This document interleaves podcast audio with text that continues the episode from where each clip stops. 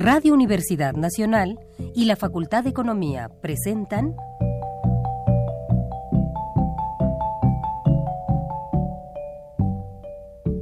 Los bienes terrenales.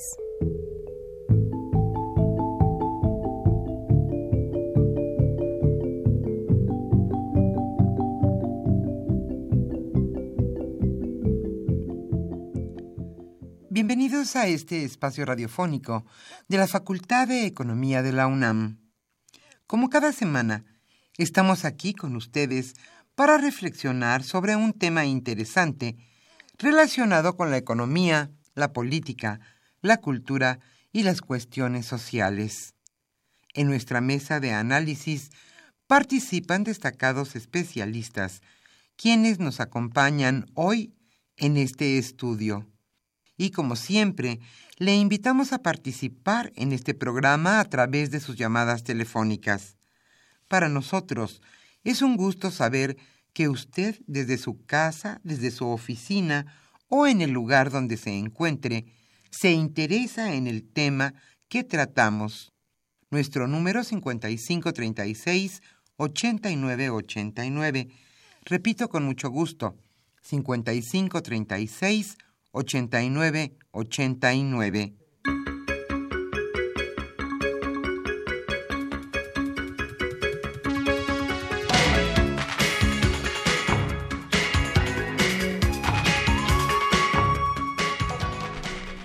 Es un gusto estar con ustedes en esta mañana calurosa aquí en la capital de la República.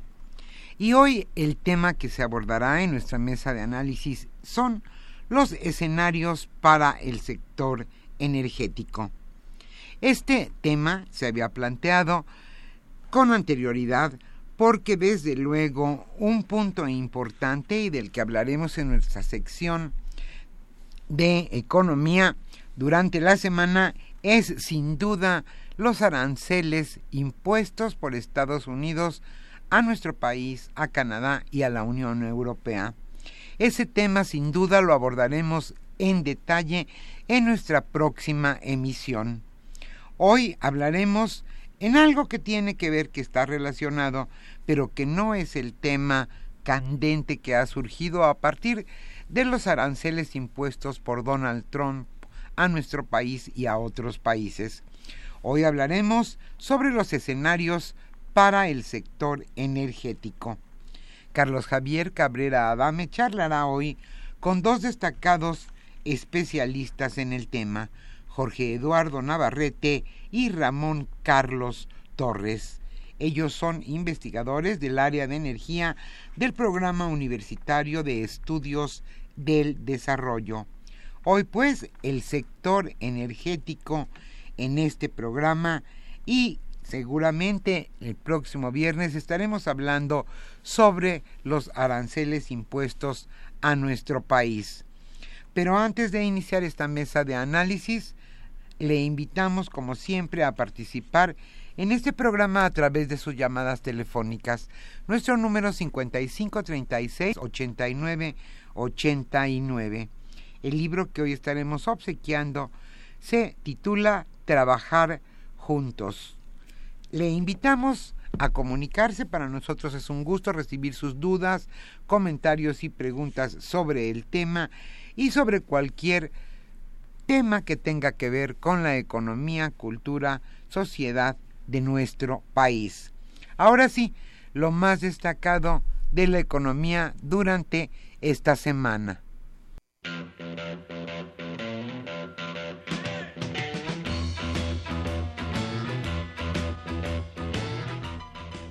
La economía durante la semana.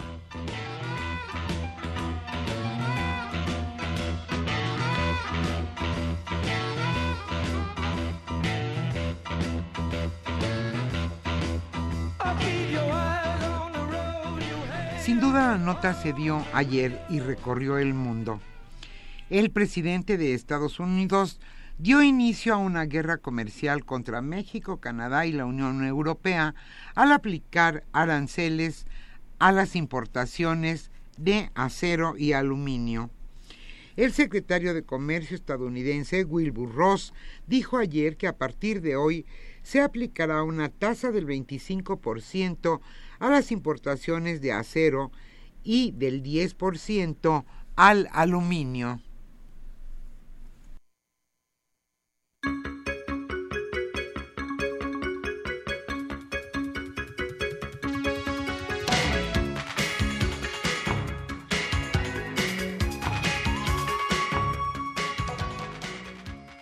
El secretario de Comercio estadounidense, Wilbur Ross, señaló que la decisión fue tomada luego de que no hubo avances suficientes en la renegociación del Tratado de Libre Comercio.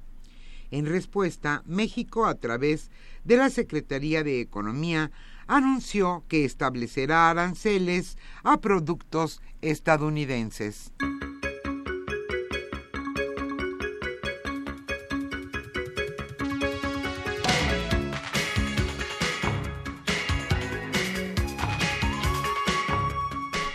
Aún en Estados Unidos, estos nuevos aranceles crean oposición.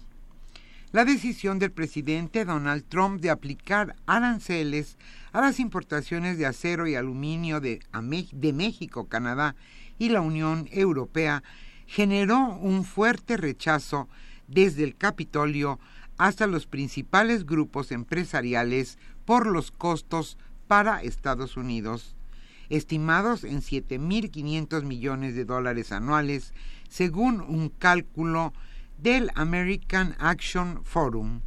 Los costos asociados a aranceles rompen la relación de Trump con los mismos los mismos empresarios de acero y aluminio en su país.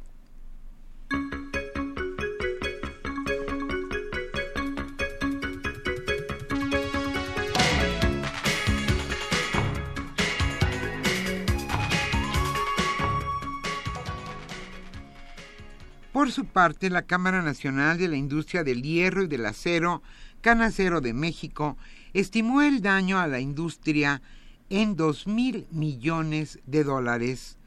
Por la imposición arancelaria, también el peso perdió 30 centavos frente al dólar, que quedó ayer en 20 pesos con 30 centavos.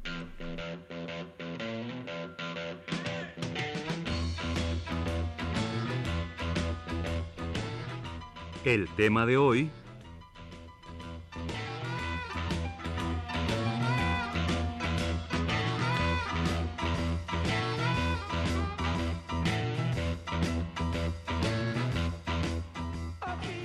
Como señalamos al inicio de este programa, el tema que hoy nos convoca en nuestra mesa de análisis es escenarios para el sector energético están hoy aquí con nosotros y les damos la más cordial bienvenida dos destacados especialistas en el tema, Jorge Eduardo Navarrete y Ramón Carlos Torres.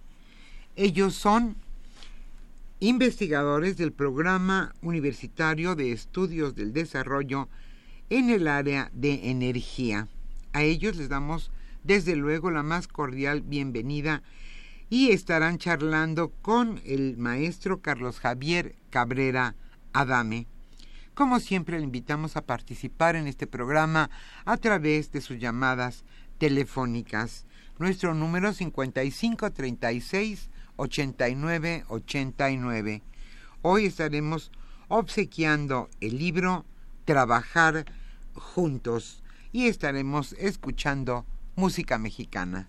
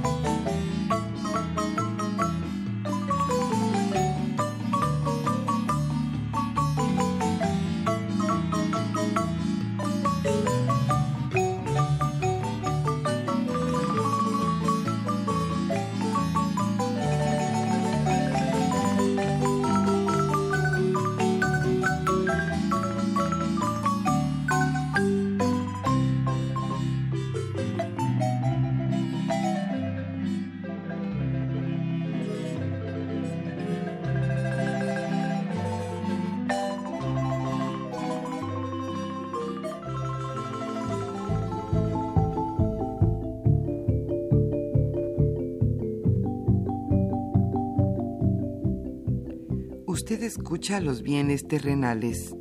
Nos interesa conocer su opinión. Le invitamos a comunicarse a este programa al teléfono 5536 89 89. Repetimos con mucho gusto, 5536 89 89.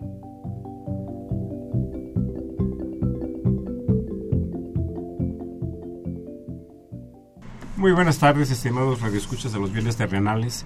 Bienvenidos a una emisión más de este programa que con mucho gusto lleva a ustedes la Facultad de Economía y Radio Universidad Nacional Autónoma de México. Eh, hoy eh, se encuentran aquí con nosotros eh, amigos muy cercanos y, y asistentes a este programa que nos ayudan, que nos ilustran con sus opiniones sobre diversos temas, además no solamente sobre los temas que tienen que ver con el sector y la política energética. Jorge Eduardo Navarrete y Ramón Carlos Torres Flores, muy bienvenidos una vez más a este nuestro programa de la Facultad de Economía. Eh, como ya se señaló, pues eh, hoy vamos a platicar sobre eh, algunas perspectivas, algunos escenarios que podemos esperar respecto al sector energético en, la, en la puerta o en la perspectiva ya muy cercana de una elección presidencial y de un cambio de gobierno de la República.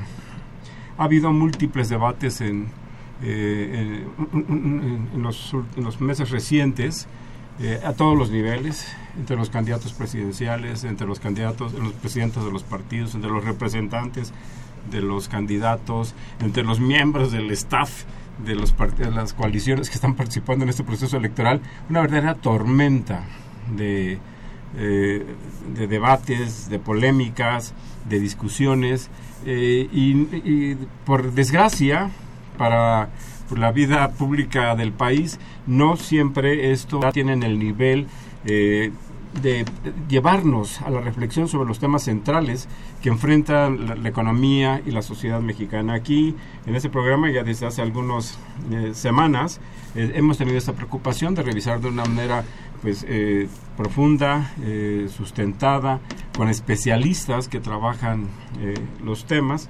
lo hemos hecho ya con diversos sectores y hoy lo haremos nuevamente con este, con este tema del sector y de las políticas energéticas vamos a hacer un, pequeño eh, paréntesis para referirnos a un tema que, nos está invadiendo y nos está preocupando eh, a, todos en México y, en distintas partes del, mundo, prácticamente en todo el mundo, diría yo, respecto a la política comercial del señor Trump en Estados Unidos. Embajador, ¿quisiera usted presentar una opinión sobre este tema?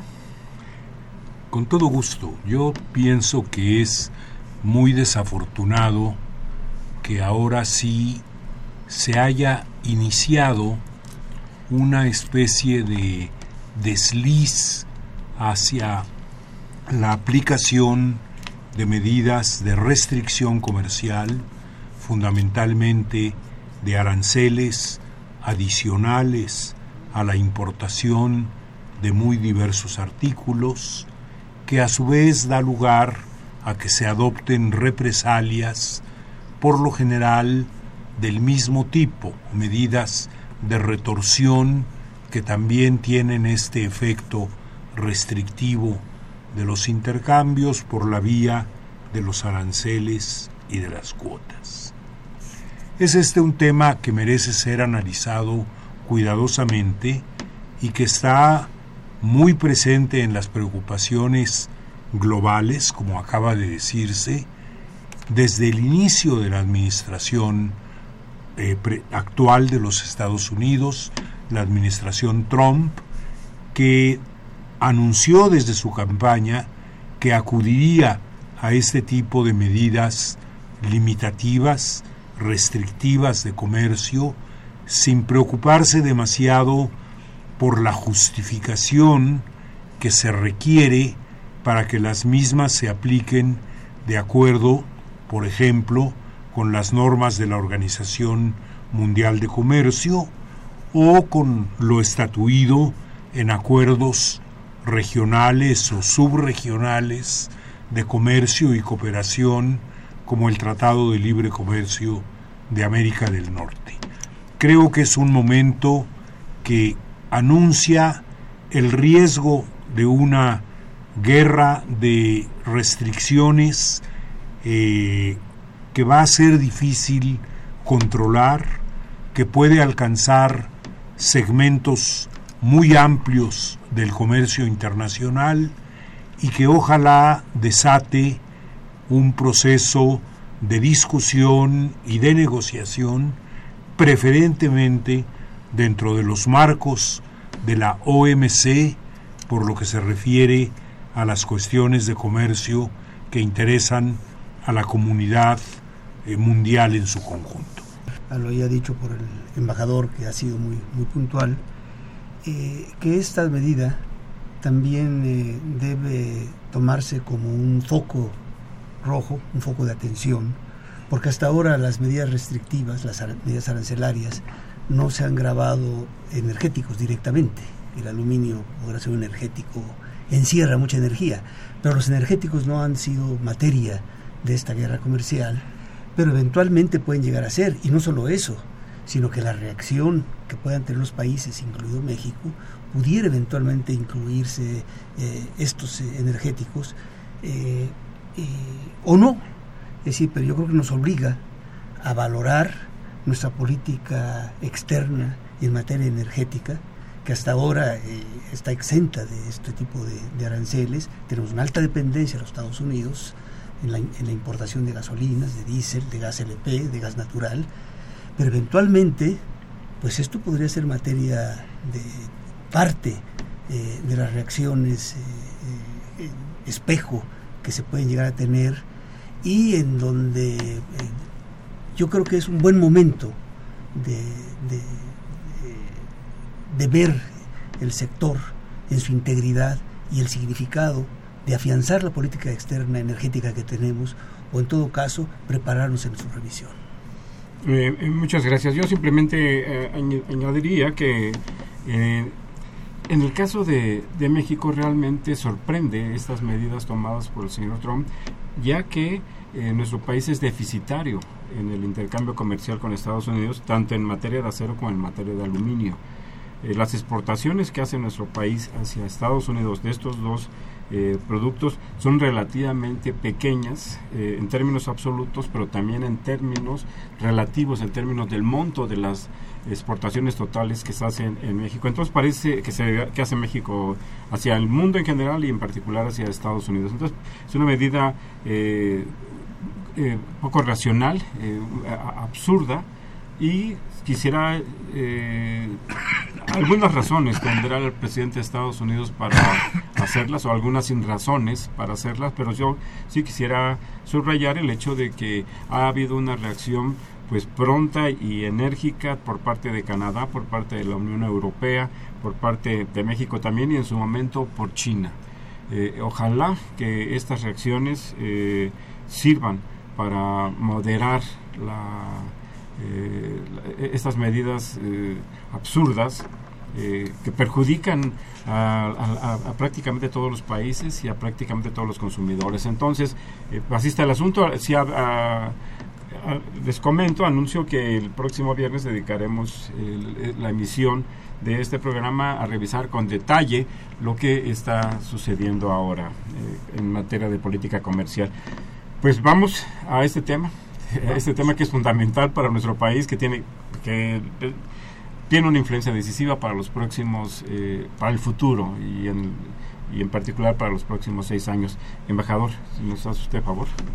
Solo para empezar, yo diría que en un país cuyo futuro se mide por sexenios, en la medida en que la elección y la entrada en operación de un nuevo gobierno es vista tradicionalmente como una oportunidad de iniciar nuevas políticas, de rectificar políticas cerradas, de acentuar los rumbos del desarrollo nacional en favor de las mayorías de la población mexicana, es particularmente oportuno dedicar alguna reflexión cuidadosa y meditada al sector de la energía, cuya importancia para el desarrollo nacional en su conjunto y para la expresión de este desarrollo en niveles y estándares de vida y bienestar mejores para los mexicanos es cada vez más importante. Tengo la impresión de que hemos demorado demasiado el inicio efectivo, la marcha efectiva del proceso de transición energética que México necesita. Un proceso que lo lleve a reducir su dependencia de los combustibles fósiles, tanto como fuentes primarias de energía como generadores de divisas por la vía de la exportación fundamentalmente de petróleo crudo, que, como nuestro auditorio recuerda, se ha visto muy disminuida en los últimos tiempos.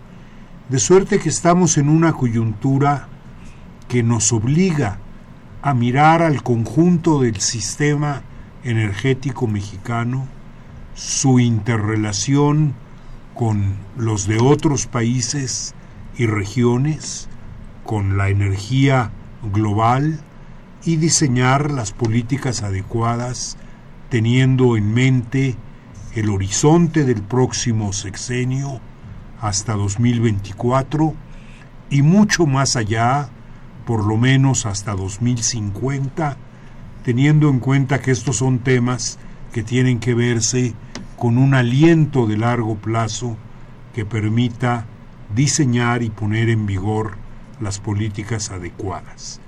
Termino esta primera reflexión diciendo que a mi juicio la palabra de orden para esta nueva etapa del desarrollo de la energía en México es la transición hacia las energías renovables por un lado y un énfasis extraordinario en la eficiencia energética, de suerte que de cada eh, unidad de energía que el país consuma se obtenga el mejor resultado en términos de su desarrollo industrial y más ampliamente de su desarrollo económico. Gracias, embajador. Ramón Carlos, si nos haces favor de darnos tu opinión, tu visión sobre estas cuestiones que, que, estamos comentando, la cuestión energética. Sí, muchas gracias.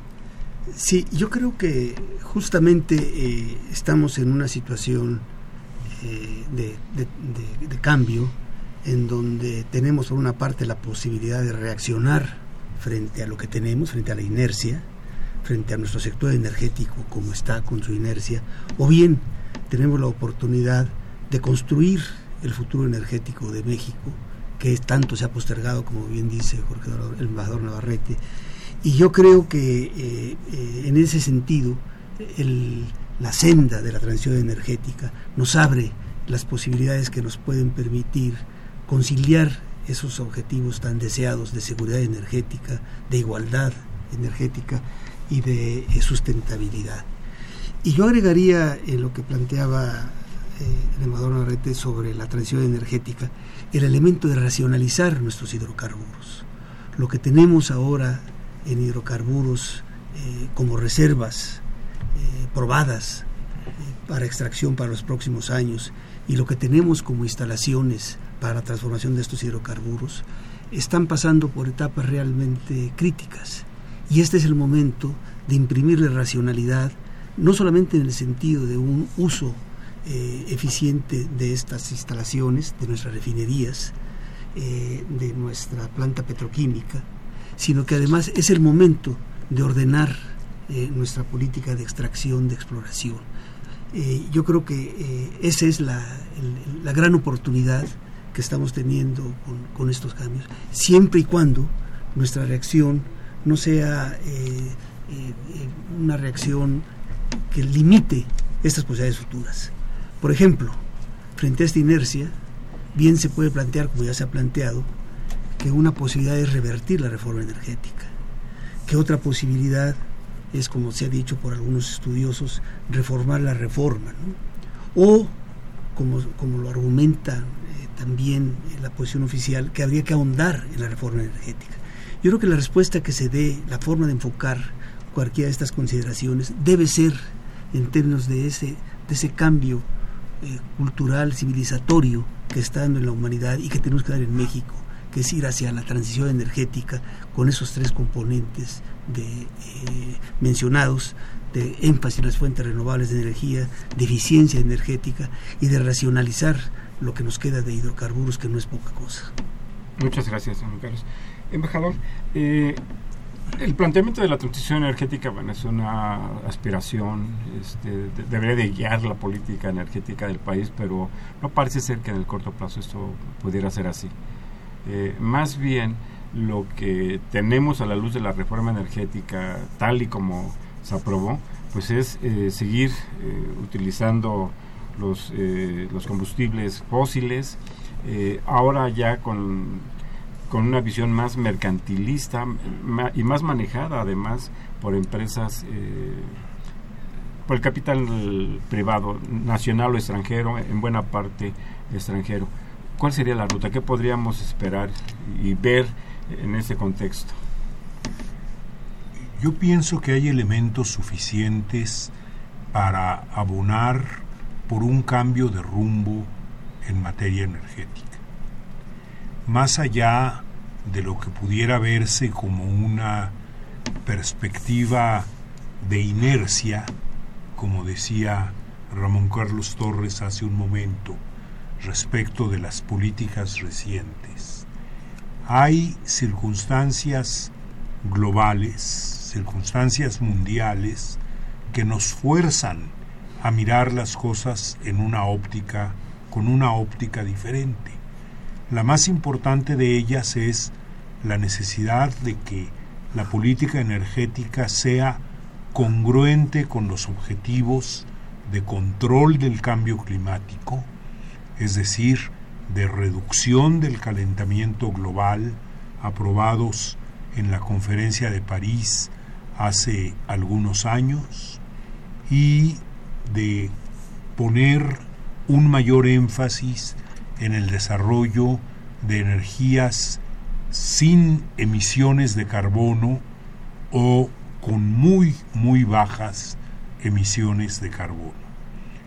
Aunque fuera solo por el peso de estos factores externos, México no podría ignorar imperativos como estos que lo llevarían a reorientar el actual rumbo de su desarrollo en el sector que sigue orientado excesivamente hacia la extracción y exportación de petróleo crudo y que limita muy notoriamente las posibilidades de transformación interna y de uso para el desarrollo de los hidrocarburos producidos. Parece que nos hemos contentado con la perspectiva de ser un país que depende de suministros externos para satisfacer sus necesidades básicas de energéticos, incluyendo los combustibles automotrices, en lugar de ser un país que utilice eh, la energía como un instrumento importante de impulso a su desarrollo. Eh, Carlos, eh, de acuerdo a lo que planteabas, lo que has planteado sobre el tema de, la, aspirar a la seguridad energética, de racionalizar el uso de los combustibles, ¿cuál sería tu opinión respecto a los planteamientos que se están haciendo, que están haciendo las diferentes o las coaliciones que están participando en esta contienda electoral, ¿sería, posible tener un planteamiento sobre ello? Sí, yo creo que sí es posible. Yo creo que lo primero que me gustaría señalar es eh, que realmente eh, en los planteamientos que se están haciendo, eh, hay mucha irritación por los agravios que ha sufrido la nación para algunos o por la insuficiencia de medidas según otros eh, de cambios estructurales que habría que hacer. Pero de alguna manera la visión está encapsulada en, en estas, yo le llamaría contingencias, que no dejan de ser graves, pero estamos perdiendo de vista el curso de, de dónde estamos inmersos. Voy a poner algunos ejemplos. Eh, en el caso de las eh, unos, algunos ejemplos en donde nos están mostrando que las visiones que estamos teniendo son visiones, en mi opinión, de corto plazo, porque la realidad energética eh, no solo nos alcanzó, sino nos rebasó. Y nosotros seguimos viendo esto con una óptica. Voy a poner varios ejemplos. En el caso de la electricidad,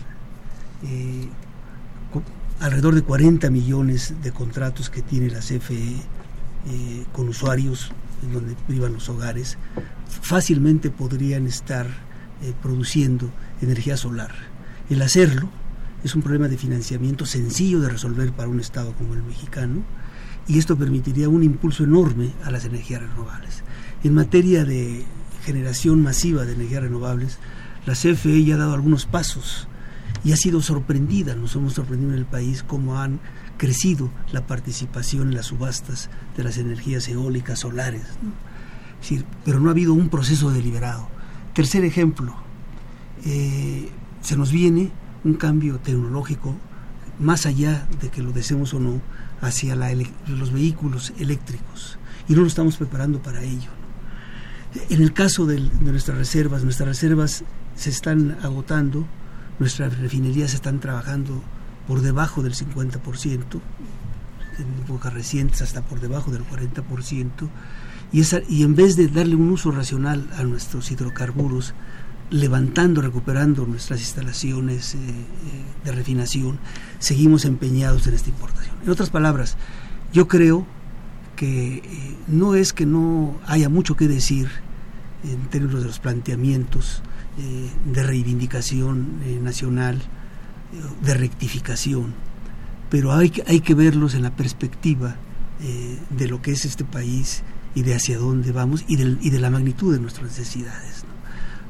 hay, hay hechos que se nos vienen con cualquiera que sea la posición del próximo gobierno, los litigios con las empresas internacionales es algo previsible cuando tenemos más de 100 contratos de exploración, de extracción, sobre todo de exploración, y en todo el mundo, en todo el mundo que ha, entrado a esta etapa, vemos que es una posición conflictiva porque no siempre es posible prever en, este tipo de contratos todas las contingencias que se nos vienen. De manera que eh, eh, eh, encerrarnos en la cápsula de revertir la reforma energética o de reformar la reforma, habría que verlo en el contexto pues de esta perspectiva de largo plazo y de nuestras necesidades de seguridad, de igualdad y de sustentabilidad. Eh, vamos a hacer una pausa y regresamos a los bienes terrenales.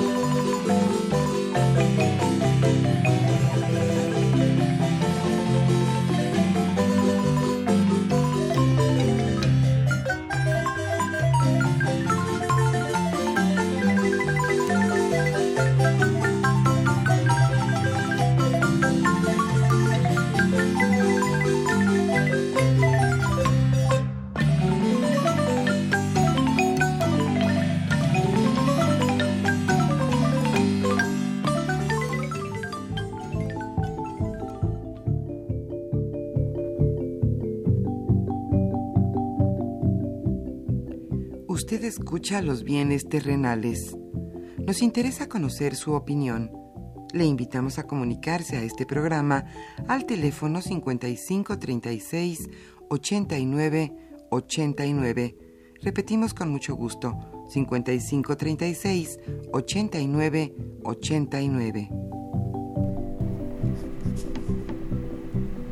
Eh, se encuentran con nosotros en esta mesa de trabajo eh, Jorge Eduardo Navarrete, Ramón Carlos Torres Flores y su servidor Carlos Javier Cabrera Adame para conversar, reflexionar, examinar los escenarios para el sector energético. Eh, antes de ir a, nuestra pauta, eh, embajador, Ramón Carlos nos hacía referencia a los contratos que, que están definiendo las características y la naturaleza también de la reforma energética. Recientemente el doctor Víctor Rodríguez Padilla presentó un libro en la Facultad de Economía, Ronda 0, Ronda 1, donde hace un estudio muy meticuloso, muy riguroso, muy profundo sobre, el tema, sobre este tema. Eh, ¿Nos podría usted hacer un, planteamiento al respecto, embajador? Eh, con todo gusto. Ciertamente los primeros pasos que se han dado para instrumentar la reforma energética aprobada durante la presente administración son, en cierto sentido, un punto de partida que no puede dejarse de lado al abordar las nuevas orientaciones de la política energética mexicana de las que hemos hablado.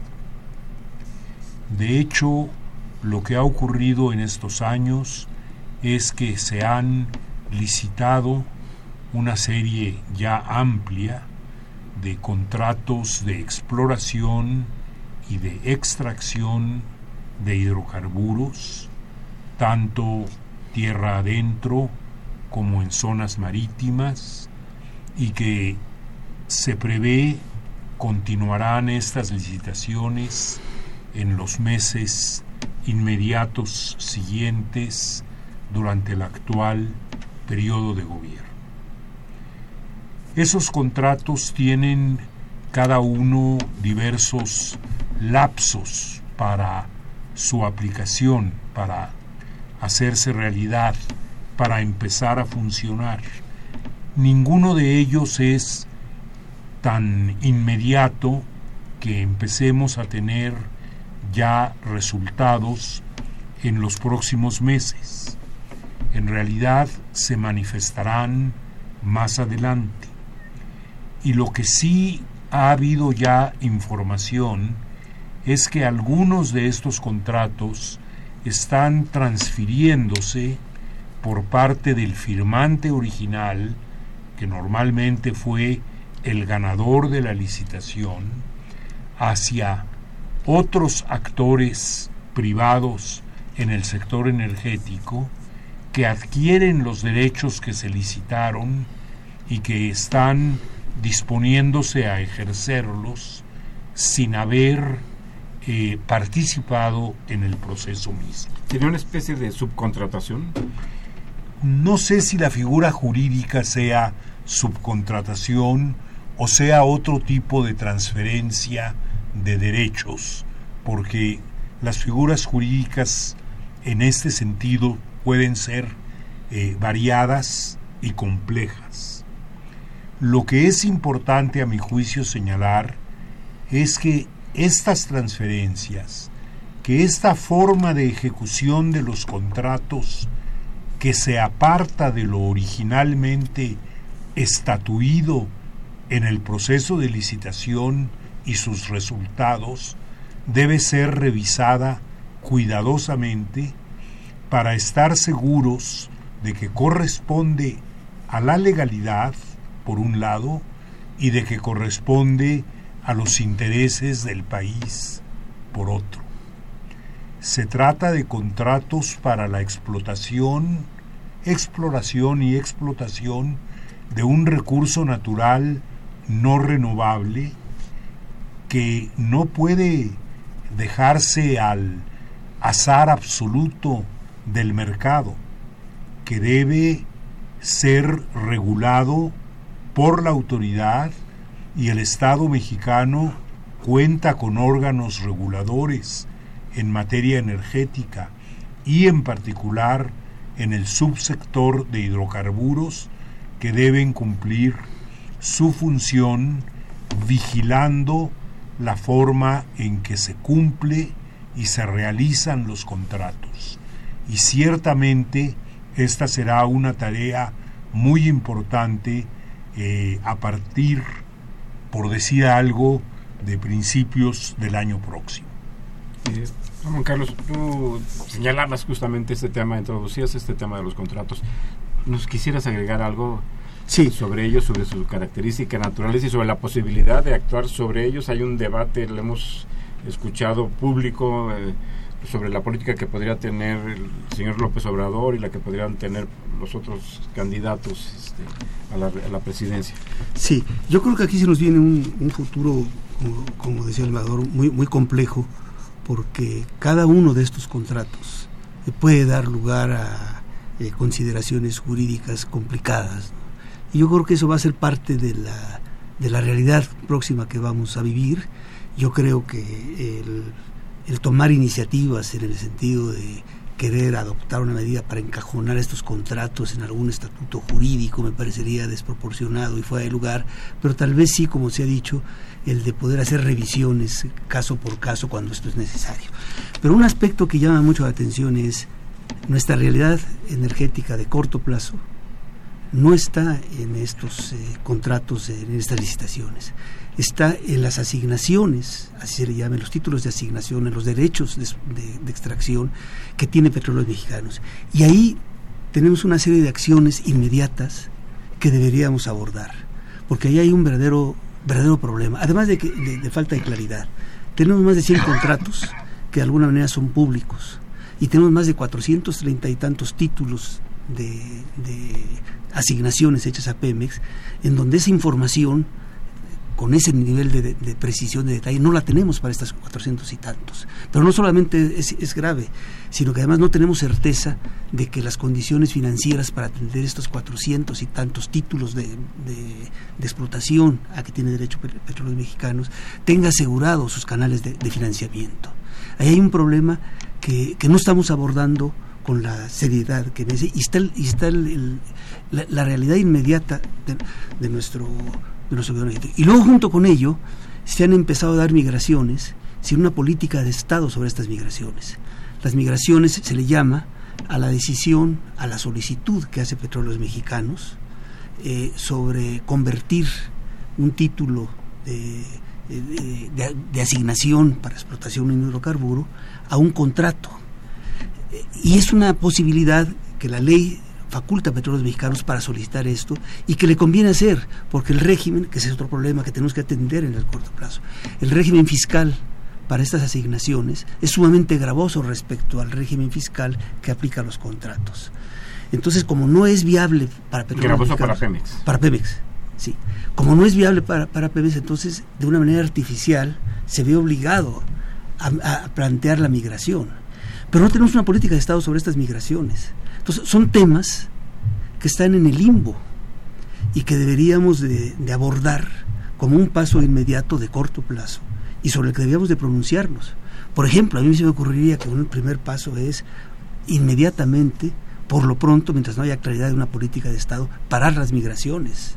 Dos, poner sobre la mesa la situación financiera de estos cuatrocientos y tantos campos en explotación para ver cómo se va a resolver, cómo lo vamos a resolver.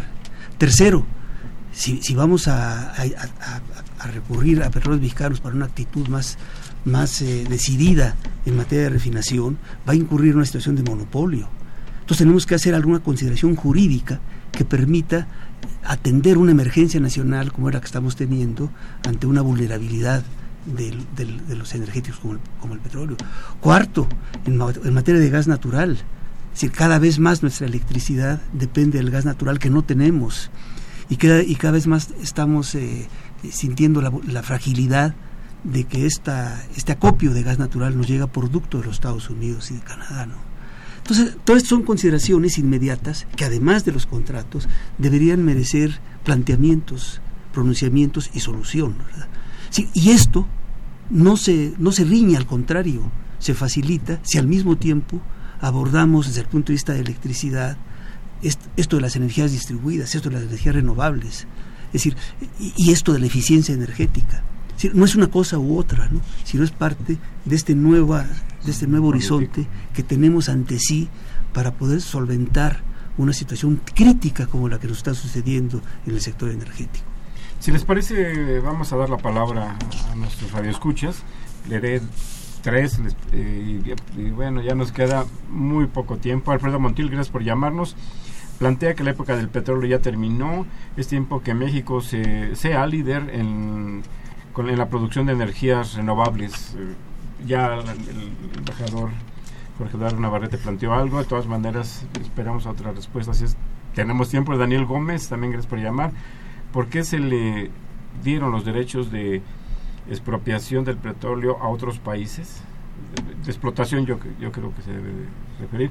¿Por qué se, se detuvo la, investigación en, en, México? Si antes el Instituto Mexicano del Petróleo era parte de la investigación, era punta en la investigación de esos temas en América Latina. Rosario Velázquez, la relación entre Suecia y Europa con México en los metales, ¿cómo podemos eh, observar nuestra economía, perdón, pero no entendí muy bien el planteamiento. Voy a dar lectura a otra, José Guadalupe Medina. ¿Cómo afectan los robos de gasolina de los guachicoleros en la economía y en el sector económico y qué se puede hacer para evitarlo? Si tiene, tenemos una reacción sobre estos comentarios que hemos recibido. Muy brevemente algunos de ellos, además de agradecer el interés de quienes nos hacen favor de de escucharlos. La expresión usual de que la era del petróleo se ha terminado debe verse con mucho cuidado. Los hidrocarburos seguirán siendo un combustible, un energético fundamental, sobre todo en el sector transporte, por lo menos en la primera mitad del presente siglo. En términos históricos, si se ven las cosas más allá de 2050, esa afirmación será cada vez más cierta. Pero en el largo interregno que falta, los hidrocarburos seguirán siendo fundamentales en la generación de energía y seguirán siendo importantes también como materias primas para muy diversos procesos industriales. De modo que no se ha terminado la era de los hidrocarburos, si quiere usarse esa expresión. El propósito central de la reforma energética fue abrir el sector mexicano de hidrocarburos a la participación del capital privado nacional y extranjero. Puede discutirse si esa decisión fue acertada o no, fue aprobada por los órganos legislativos de la nación y constituye el nuevo marco jurídico en el que se desarrolla la actividad del sector energético. No es algo que pueda ignorarse o suponerse que no ocurrió. El robo de combustibles, digo telegráficamente, es tan grave como muchos otros fenómenos eh, ilícitos que están ocurriendo con frecuencia cada vez más eh, constante y aterradora en el territorio nacional hay información de robo de cableado eléctrico, información de uso de robo, podría decirse, de volúmenes de agua que tienen un cierto destino y que son desviados del mismo, eh, pareciera que se vive en una situación de creciente eh, irregularidad en el funcionamiento de lo que se llamaría el Estado de, Derecho en México y esto no puede tener sino efectos negativos de muy diverso carácter para la vida de la nación. Ramón Carlos. Bueno, más bien, sí. Sí. sí. Don Jesús Ríos, un saludo atento. Plantea en qué consiste la negociación que se tuvo recientemente entre Estados Unidos y México sobre los yacimientos transfronterizos. Eh, Guadalupe Duarte, eh, México podría eh, cambiar y dejar la producción de energía con combustibles fósiles para una energía limpia, lo que ya nos, nos, hemos referido en esta mesa, en particular el embajador. señor Basurto, es posible que exista la idea de que México venda energía producida con fuentes limpias a otros países, como lo hizo con el petróleo. Y una más, Eric Ochoa, de Iztapalapa, eh, es economista también, saludos colega, propone se elabore una reforma fiscal ya definitiva para impulsar el campo como base para impulsar el desarrollo. Saluda al señor embajador Ramón Carlos. Sí, eh, yo creo que eh, en materia de combustibles eh, fósiles, de energías limpias, yo creo que una cosa que tenemos que hacer es colocar en su lugar las cosas. Nuestra política de energía eléctrica a base de energías limpias mezcla en, la meta de energías limpias energía nuclear con energías incluso procedentes de combustibles fósiles. Si necesitamos tomar en serio las energías renovables y ponernos metas, metas razonables, metas eh, eh, factibles eh, para, para, ambas cosas. Nosotros hemos hecho algún ejercicio y realmente es factible sin llegar a perturbar la estabilidad del sistema eléctrico y teniendo en cuenta todos los problemas de la intermitencia que tienen las energías eh, renovables, es posible llegar muy lejos en materia de, abasto eléctrico a base de energías eh, eh, renovables. Es, no quiero utilizar la palabra voluntad, ¿verdad? Pero sí creo que es una, es una decisión. Y claro, es una decisión que implica elementos técnicos. La estabilidad del sistema para poder recoger estas posibilidades y tiene que verse con el uso de toda la tecnología, pero está al alcance. Eh, respecto a la posibilidad de exportar energías eh, limpias, bueno, una posibilidad, por supuesto, muy discutible es la de exportación de, eh, combustibles a base de biocombustibles, lo cual nos lleva a un tema muy delicado porque desde luego que la alternativa de biocombustibles a base de maíz no solamente debe ser descartada, ¿no? sino debe ser proscrita por todas las implicaciones que tiene para el país. Pero quizás las nuevas, eh, las nuevas rutas que se están hallando en el mundo en materia de biocombustibles es algo que deberíamos centrarle. Estoy hablando de biocombustibles a base de algas, de, celulósicos, que es un mundo en donde no estamos y seguramente eh, puede abrir posibilidades como las que plantea eh, uno de los personas que nos del auditorio. estamos ya en el último mini segmento de nuestro programa, eh, Jorge Morán plantea nuestras energías renovables y por, y por tanto parte del desarrollo sustentable requiere de la participación colectiva, pero bien educada, eh, orientada y con verdadera calidad y extender el, el objetivo que se, que se busca. Jorge Rodríguez, gracias por llamarnos, dice, importar gasolina es tan absurdo como importar tortillas. Eh, la profesora Paz, el un saludo, dice, ¿en qué forma va a beneficiar a México el, el, ducto que viene de, de, Canadá a Tula? Y finalmente, eh, don Rodolfo Martínez plantea, las hidroeléctricas que estaban funcionando están paradas, ya no están en funcionamiento. ¿Pueden comentar algo de, sobre esto? Muchas gracias a nuestros radioescuchas. Embajador Jorge Eduardo Navarrete. Muy brevemente, por el tiempo ya limitado, de que disponemos, de los puntos que plantean nuestros amables escuchas, yo destacaría el de la necesidad de que la orientación hacia las energías renovables sea una orientación compartida de la manera más amplia posible en la sociedad mexicana. Efectivamente, sobre todo cuando hablamos de sistemas domésticos de generación eléctrica con base, por ejemplo, en celdas solares.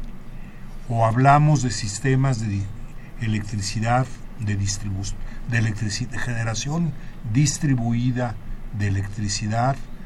Estamos haciendo participar directamente a la sociedad, a los ciudadanos, en cuestiones que solían corresponder a las empresas de energía.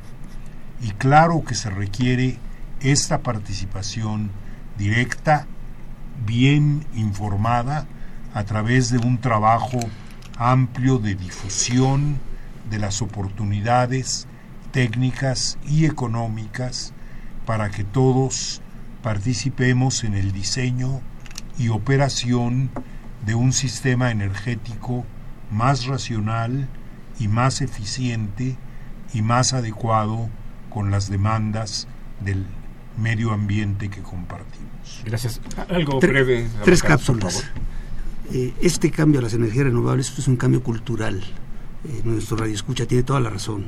Es eh, civilizatorio. Dos, no solamente es absurdo importar este, gasolinas como las tortillas, sino que puede ser evitado. Y tres, la herencia del divorcio entre Pemex y CFE fue el que, no el que no sabemos qué hacer con el combustorio. El combustorio es un derivado sucio, sin embargo es una materia prima que con tecnología y con inversiones podría ser utilizado, debería ser utilizado por las termoeléctricas. Pero esto requeriría hacer inversiones y entrarle de lleno a la tecnología, como se ha hecho en otras partes del mundo. De manera que eh, necesitamos resolver la herencia de ese divorcio que se ha planteado entre el CFE y Pemex a base de resolver el problema del combustible, que es factible y que por supuesto será tema de otra consideración. Pues muchas gracias, muchas gracias, embajador Jorge Eduardo Navarrete, por estar aquí con nosotros, maestro. Un placer. Eh, Ramón Carlos Torres Flores por estar aquí con nosotros. Muchas gracias a ustedes por escucharnos, eh, por llamarnos también. Les recuerdo que vamos a continuar con esos temas examinándolos de manera eh, fundada, sostenida, con conocimiento para eh, tratar de tener una de generar y de tener una opinión sobre los, los grandes problemas eh, de nuestro país que vayan más allá de los spots y que vayan más allá simplemente de compromisos de abrazar más o menos las reformas que se han aprobado en nuestro país. Muy buenas tardes, que tengan feliz fin de semana. Y muchas gracias. ¿eh? Agradecemos su atención y participación en este programa a través de sus llamadas telefónicas y la invitamos la próxima semana a la misma hora en otro programa más de los bienes terrenales. La coordinación general fue de Carlos Javier Cabrera Adame, la coordinación académica de Aníbal Gutiérrez, Roberto Cabral, Alejandro Pérez Pascual, Rubén Antonio Miguel y Leonardo Lomelí Vanegas. En los controles técnicos, nuestro compañero Humberto Sánchez Castrejón, y en la voz y producción su amiga Irma Espinosa, quien se despide de ustedes y le desea un agradable fin de semana.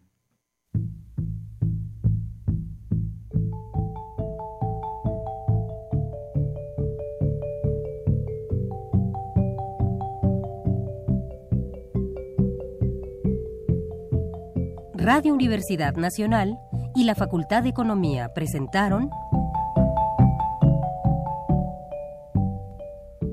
Los bienes terrenales.